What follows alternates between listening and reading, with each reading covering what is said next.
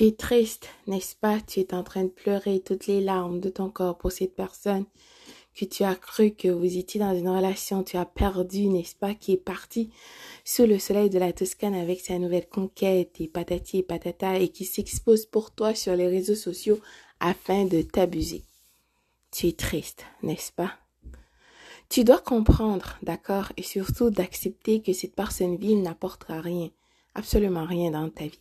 En fait, cette personne que tu as cru que vous étiez dans une relation était une transaction, une situation. Qu'est-ce que cette personne pouvait en bénéficier en t'ayant dans sa vie?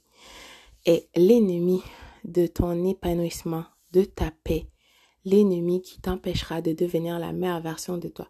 Cette personne voulait te faire gaspiller ton temps afin que tu tournes en rond comme une poule sans tête pour ne pas devenir ce que le Créateur de tous a toujours voulu que tu sois. S'il te plaît, ressaisis-toi.